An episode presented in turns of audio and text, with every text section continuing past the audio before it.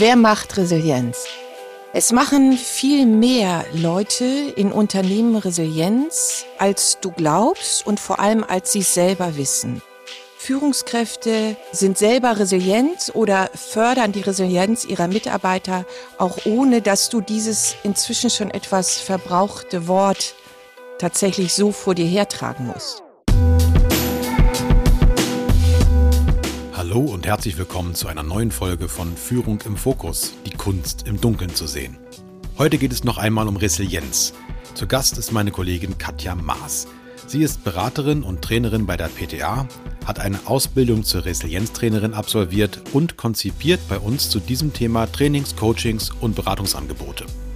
Gemeinsam besprechen wir, wer und was Resilienz auf Unternehmensebene erzeugt, an welche Themen Resilienz ganz einfach angedockt werden kann, welche Schlüssel es in der Teamresilienz gibt und wie genau ich als Führungskraft mich dazu sinnvoll reflektieren kann. Außerdem erzählt uns Katja, wie und warum Resilienz ihr persönliches Thema geworden ist. Ich freue mich sehr auf das Gespräch und wünsche euch viel Spaß beim Hören.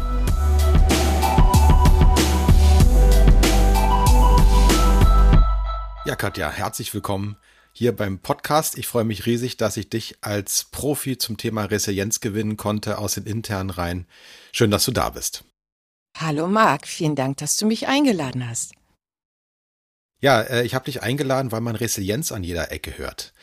Und weil vieles auf Resilienz hinausläuft, weil es sehr wichtig zu sein scheint und geradezu, ja, mit den Worten von Professor Heller, die ich ja im vorherigen Podcast hatte, auch schon fast inflationär wird, aber nicht an Wert verlieren sollte.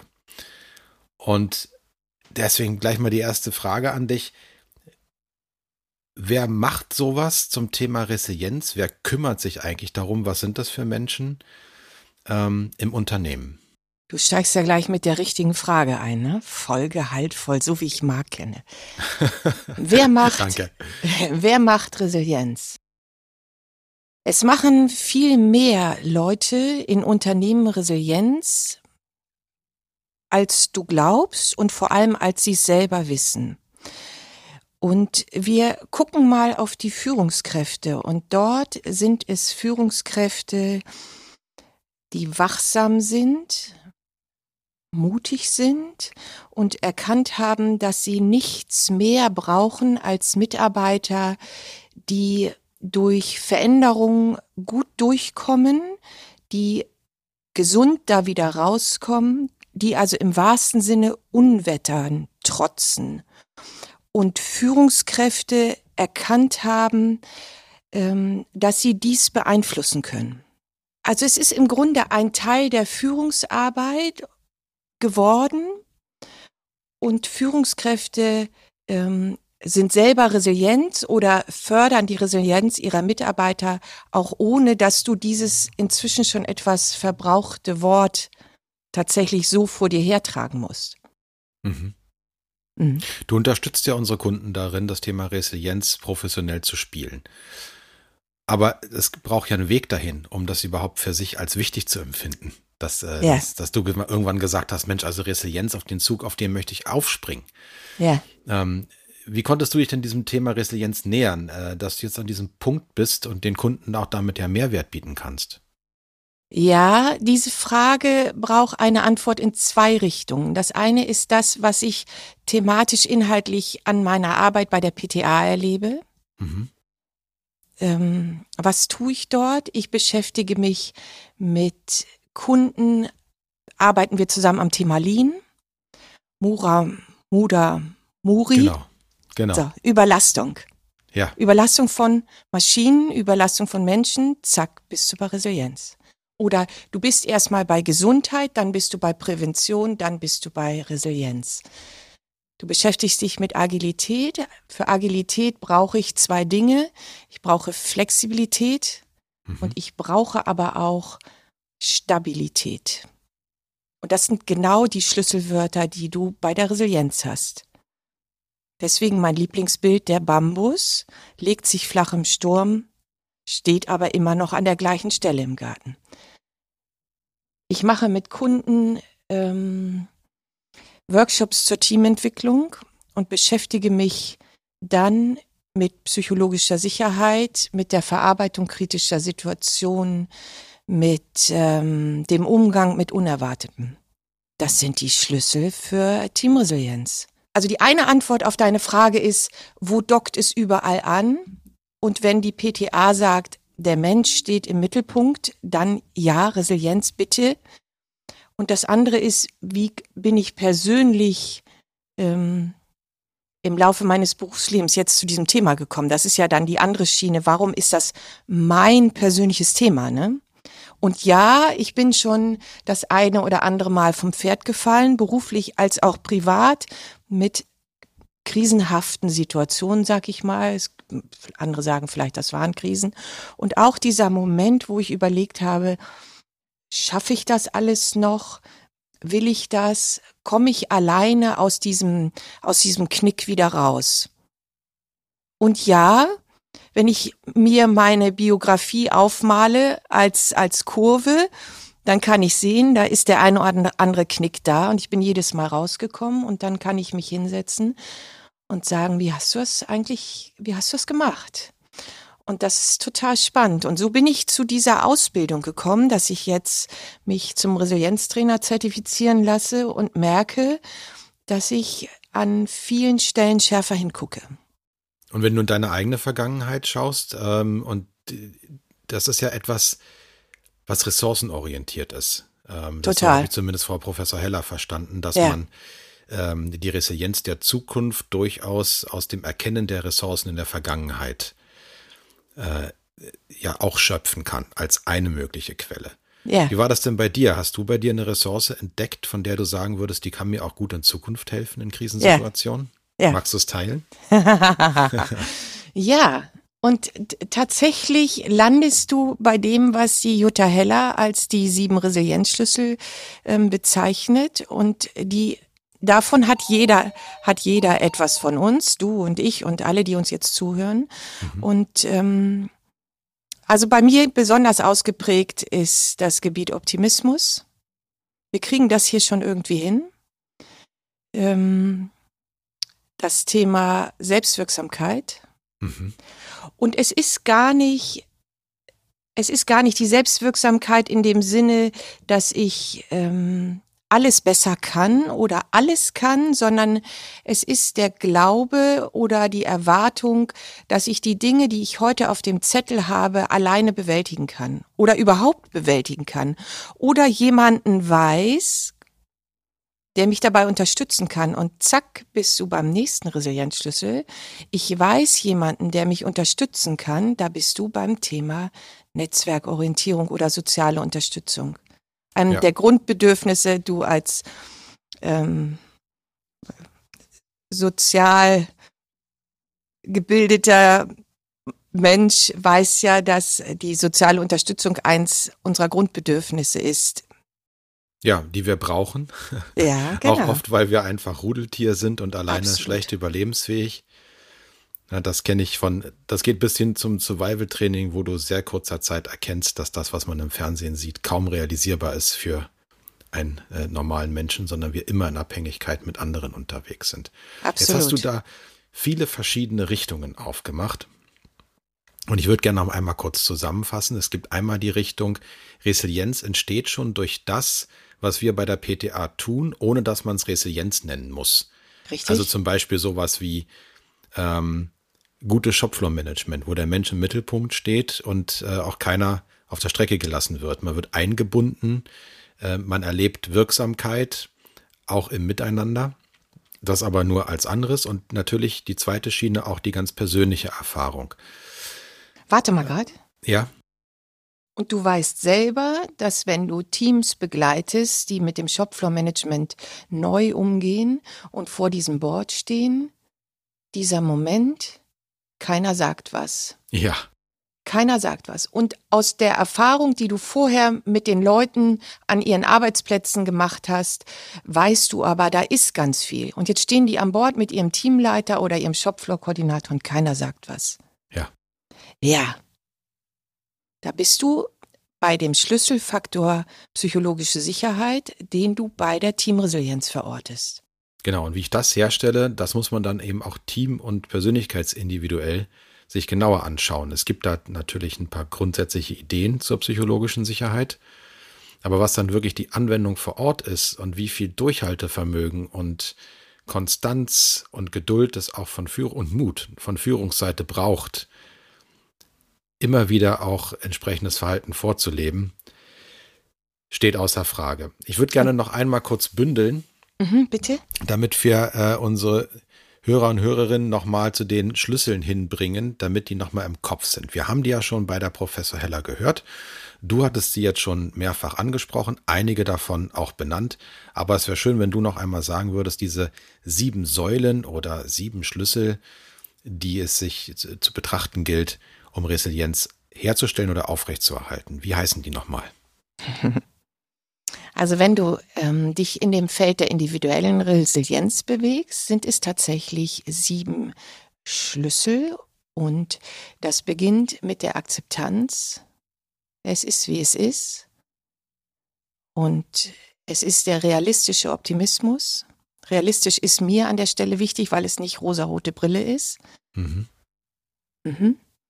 Es ist die Selbstwirksamkeitserwartung. Mhm.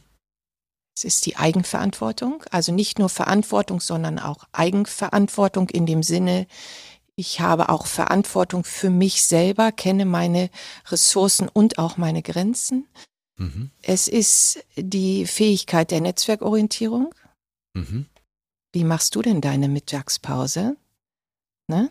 Ah, okay. Alleine mit Käsebrot und Apfel am Computer?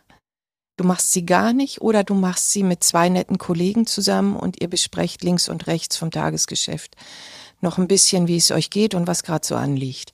Ja. Und dann ist es, ähm, die beiden letzten Schlüssel sind das Thema Lösungsorientierung und Zukunftsorientierung. Das sind allerdings nur die Schlüssel, wenn du dich in dem Gebiet der individuellen Resilienz bewegst. Wenn wir jetzt sagen, wir haben einen Teamentwicklungsworkshop vor uns, wir beiden, PTA, Trainer und Berater, haben mit einem Team zu tun, dann sollten wir gucken auf das Thema psychologische Sicherheit, was wir eben schon angerissen haben. Super wichtig im Team. Wir sollten gucken auf den. Ganz kurz, äh, einmal rein psychologische ja? Sicherheit haben wir immer mal wieder gehört, auch in den Podcasts, bedeutet aber, wenn man den Begriff noch nicht äh, kennt, so etwas wie ähm, Vertrauen, sich frei äußern zu können, ohne sozial abgelehnt zu werden. Ja. Okay. Genau, genau. Okay. Und mit dem Hinweis unterscheide zwischen Vertrauen und psychologischer Sicherheit. Psychologische Sicherheit ist ein, ein, ein Merkmal einer Arbeitsatmosphäre und Vertrauen ist etwas, was zwischen zwei Personen entsteht. Da ah, ist also noch ein Unterschied. Ja, sehr spannend. Also psychologische Sicherheit ist ja eine so wichtige Grundlage, dass es sich schon fast lohnen würde, einen eigenen Podcast darüber zu machen. Absolut, darüber sprechen wir dann ein andermal vielleicht. Zu den Teamresilienzschlüsseln gehört außerdem die ver gemeinsame Verarbeitung kritischer Situationen. Wir haben was Blödes erlebt, es hat etwas nicht funktioniert. Ähm, das erlebt jeder im Team anders. Wissen wir darum, wie es jeder anders erlebt und wie gehen wir gemeinsam damit um, wie verarbeiten wir das? Und der vierte Schlüssel im Team ist der ganzheitliche Blick. Also wir arbeiten im Team, aber wissen wir, was an unseren Schnittstellen passiert und wissen wir, wie gut das fürs Unternehmen ist und wir, was das im Kontext bedeutet. Wissen wir das als Team? Mhm. Hochgradig wertvoll, möchte ich sagen, sich diesen verschiedenen Orten zuzuwenden, um ein Team widerstandsfähig zu machen, kraftvoll zu machen für eine Zukunft, die ja schon fast qua Definition äh, die sogenannte VUCA-Welt äh, zeigt und in der es sich zu orientieren gilt. Also Resilienz ist auch ein Schlüssel, um in der VUCA-Welt gut zu bestehen Absolut. und mit Unsicherheit und äh, Ambiguität eben gut umgehen zu können. Gleichzeitig erlebe ich, dass dieses Wort Resilienz, obwohl es ein so, eine so wunderbare Klammer für so wunderbar wichtige Schlüsselelemente ist, bei manchen wenigen Führungskräften oder auch ähm, in manchen Etagenhöhen ganz schnell in die Richtung Klangschalentherapie geschoben wird. Ich übertreibe jetzt mal. Das heißt, äh, ja, also komm, lass mich in Ruhe mit dem Psychozeug. Wir brauchen jetzt auch einfach mal Kohle, ne? Also wir müssen den Umsatz steigern und vor allem auch mal dafür sorgen, dass wir nicht so viele Mitarbeiter auf Dauer haben. Schließlich würde das ja den Bonus äh, beeinflussen negativ. Ich zeichne da jetzt natürlich ein sehr negatives Bild, äh, ein Pol auf einem Kontinuum. Aber ich erlebe sehr häufig Führungskräfte, vielleicht äh, du auch, die sehr wohl Resilienz erkannt haben als wichtiges Thema in ihrer Vielfalt und die sich dazu natürlich ähm, Ressourcen verschaffen müssen, um sich intensiv damit zu beschäftigen. Meistens ist es Zeit und Geld. Und in der Zeit kann man eben nichts anderes machen. Und die laufen jetzt los und versuchen das zu platzieren. Und wenn die irgendwo ankommen, wo das Thema Resilienz noch nicht auf so hohe Akzeptanz trifft, dann entsteht häufig Frust. Ich weiß, worum es geht, aber ich kriege es nicht platziert, weil ich keine Ressourcen dafür bekomme. Was sind denn da deine Ideen? Wie spreche ich sowas im Unternehmen passend an? Ja, ja, ich glaube, das wird auch mit das Kernthema sein. Denn wenn du es als einzelne Führungskraft im Unternehmen oder in deinem, in deinem Führungsteam erkannt hast und ansprichst, dann kannst du in die Runde gucken und bestimmt auf dem einen anderen Gesicht ähm, ein Schmunzeln sehen, den Kommentar schöner Wohnen kriegen oder du sagtest jetzt Klangschale. Ja, und wie gehe ich damit um? Ich habe selber erlebt in der, in der Ausbildung zum Resilienztrainer, dass wir mit der, mit der individuellen Resilienz begonnen haben und der letzte Baustein war organisationale Resilienz. Mhm. Das wäre ein Einstieg. Die organisationale Resilienz äh, gibt es verortet als ISO inzwischen seit dem Jahre 2017 mit Empfehlungen wie sich ein Unternehmen Resilienz aufstellen kann. Und auch dort gibt es neun verschiedene Faktoren für die Resilienz in einer Organisation. Dort wird beschrieben, wie eine Organisation aussieht und welche Aktivitäten zu priorisieren sind. Das wäre der eine Weg. Das ist mein favorisierter Einstiegsweg. Der zweite Weg zum Einstieg wäre, über die Gesundheit der Mitarbeiter zu gehen. Mhm. Wie viele Fehltage haben wir inzwischen? Was kostet ein Fehltag eines Mitarbeiters? Ähm, jeder Deutsche ist circa zweieinhalb Wochen krank im Jahr. Was kostet das das Unternehmen? Und was kann das Unternehmen präventiv tun, um diese Quote zu reduzieren? Und da bist du bei Prävention und musst vielleicht auch gar nicht diesen Begriff Resilienz so vor dir hertragen, sondern tatsächlich über Gesundheitsprävention sprechen an der Stelle und die Themen spielen.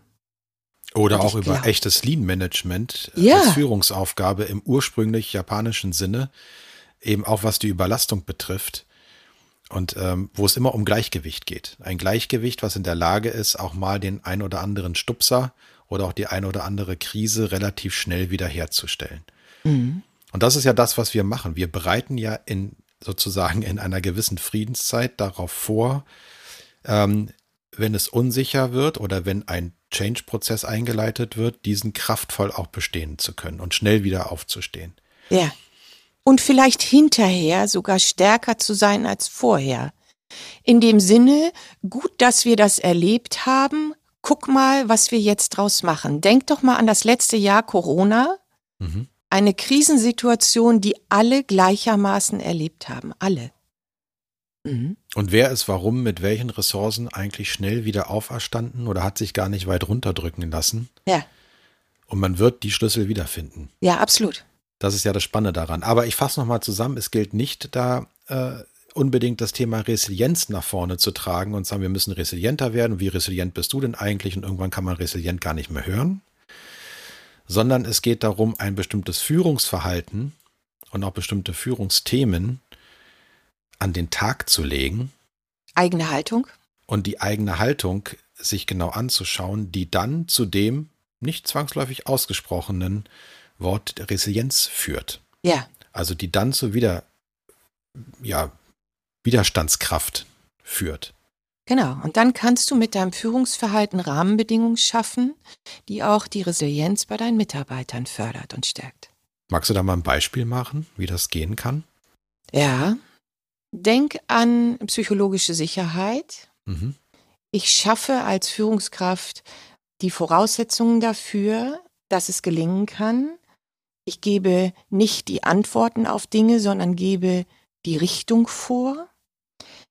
Mhm. Ich lade absolut und immer wieder zur Mitwirkung ein. Und wie reagiere ich und bin bewusst meiner Reaktion, wenn jemand mit einer kritischen Anmerkung kommt, über einen Fehler spricht oder mit einer Idee kommt, die er selbst für eine gute Idee hält, die aber vielleicht aus meiner Perspektive als Führungskraft gar nicht die beste Idee in diesem Moment ist. Wie reagiere ich darauf? Und bin ich mir meiner Wirkung dieser Reaktion auch bewusst? Und das ist der Punkt, an dem ich auch empfehlen würde, oft anzusetzen, erstmal bei sich selber genau hinzuschauen und sich dann zu versuchen, der Wirkung des eigenen Handelns und auch oft Nichthandelns bewusst zu werden. Ja, also äh, aus meiner Perspektive wäre ein Beispiel, ich als Führungskraft mache auf den Sonntagnachmittag 16 Uhr nochmal ein paar Sachen fertig und schicke das per E-Mail raus. Mhm. Ich habe damit vielleicht auch gerade gar kein Problem heute, weil es einfach gut passt. Ist gar nicht schlimm. Und ist auch nicht so, dass ich damit überlastet bin. Es passt halt mhm. einfach gut. Mhm. Nur dadurch, dass auf den Sonntag um 16 Uhr die E-Mail rausging, erzeuge ich eine Wirkung. Und erzeuge ich vielleicht auch einen Druck bei meinen Mitarbeitern, der gar nicht nötig ist, dass sie vielleicht auch bis sonntags arbeiten müssen, um dann ja in diesem Abhängigkeitsgefüge eines Unternehmens trotzdem gut bestehen zu können. Das heißt, ich habe eine Wirkung erzielt, die gar nicht intendiert war, weil ich sie mir nicht bewusst hatte in dem Moment. Aber sie wirkt aus deiner Rolle als Führungskraft heraus. Genau, und weil du Führungskraft bist. Und um am Sonntag um 16 Uhr die E-Mail geschickt hast, obwohl das eigentlich als Einzelfall überhaupt kein Problem ist, entfaltet das eine Wirkung. Und das kann schnell zu Überlastung führen. Und solche Momente sich bewusst zu machen und auch bewusst zu gestalten. Resilienz bereitet aber vor. Also das, ich hatte ja auch mit Professor ähm, Heller darüber gesprochen, die auch sagte, ja, man kann auch in Friedenszeiten sich sehr gut darauf vorbereiten, Widerstandskraft zu stärken. Es ist aber nicht etwas, was Krisen verhindert, oder? Nein. Resilienz brauchst du in der Krise. Also du als Segler, ne? Ja. Weißt das genau, wie das ist. Ähm, die Widerstandsfähigkeit brauchst du in der Krise und sie hilft dir, durch die Krise durchzukommen und hinterher gesund dich wieder hinzustellen. Durch den Sturm, durch den hohen Wellengang, mit dem festen, mit der festen Überzeugung, wir kriegen das hier gemeinsam hin was Resilienz nicht tut, ist, diese Krise, dieses Unwetter zu verhindern. Ja, aber die Fähigkeit darauf zu reagieren, wie gut bin ich vorher trainiert, wie zuversichtlich bin ich, wie gut sind wir als Team auch schon eingespielt, wie sehr können wir es uns erlauben, auch in einer kritischen Situation eine Alternative noch zu überdenken, ohne in Panik zu geraten. Das kann ich vorher gut erarbeiten. Ja, und es ist wie beim Konditionstraining, immer schön ja. dranbleiben. Das ist vielleicht ein sehr schönes äh, Schlusswort. Immer schön dranbleiben, dranbleiben an dem Thema Resilienz, auch wenn man es nicht zwingend so nennen muss. Es gibt viele Wege, die dorthin führen und dann Resilienz erzeugen. Wir von der PTA machen mit dem, was wir anbieten, eine Resilienzstärkung automatisch mit, sowohl für Teams als auch für Einzelpersonen, zum Beispiel in Coachings. Und Liebe Hörerinnen, liebe Hörer, ihr könnt diese Stimme, die ihr gerade gehört habt, von der Katja auch direkt an eurem Ohr haben, indem ihr sie einfach anruft oder eine E-Mail schreibt und ihr einfach mal miteinander ins Gespräch geht, was könnte für mein Unternehmen, für mein Team oder auch für meine Person hilfreich sein, um widerstandsfähig in im Moment noch unsicheren oder unsicher vorhersehbaren Situationen zu sein. Ich wünsche euch ganz viel Spaß bei diesem Thema in Zukunft. Es wird sicherlich etwas sein, was mehr gebraucht wird denn je. Das wird auch in den ein oder anderen Studien mittlerweile belegt und wir stehen gerne an eurer Seite. In diesem Sinne freuen wir uns und bis bald. Danke Katja, dass du da warst. Sehr gerne. Tschüss alle zusammen. Ciao. Hättet ihr gedacht, dass Resilienz so stark in so viele Themen eingewoben ist? Spannend, das mal so konkret zu verorten. Wie ist das bei euch? Ist Resilienz ein bewusst benanntes Thema in eurem Unternehmen? Sprecht ihr mit oder in euren Teams über Teamresilienz? Und das Angebot steht. Gerne könnt ihr mit Katja direkt Kontakt aufnehmen. Mehr Infos dazu findet ihr wie immer in den Show Notes. Bis zur nächsten Folge. Macht's gut.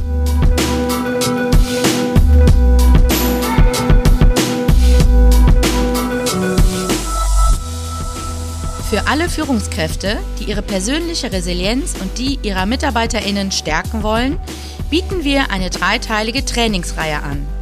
Dort betrachtet ihr Resilienz auf drei Ebenen. Ausgehend von euch selbst, über euer Team bis hin zur gesamten Organisation. Gemeinsam mit unserer Resilienztrainerin Katja Maas eignet ihr euch in drei Trainings- und fünf Coaching-Einheiten alles an, was ihr für die Entwicklung von resilienzförderndem Führungsverhalten braucht. Den Link und weitere Infos findet ihr in den Show Notes.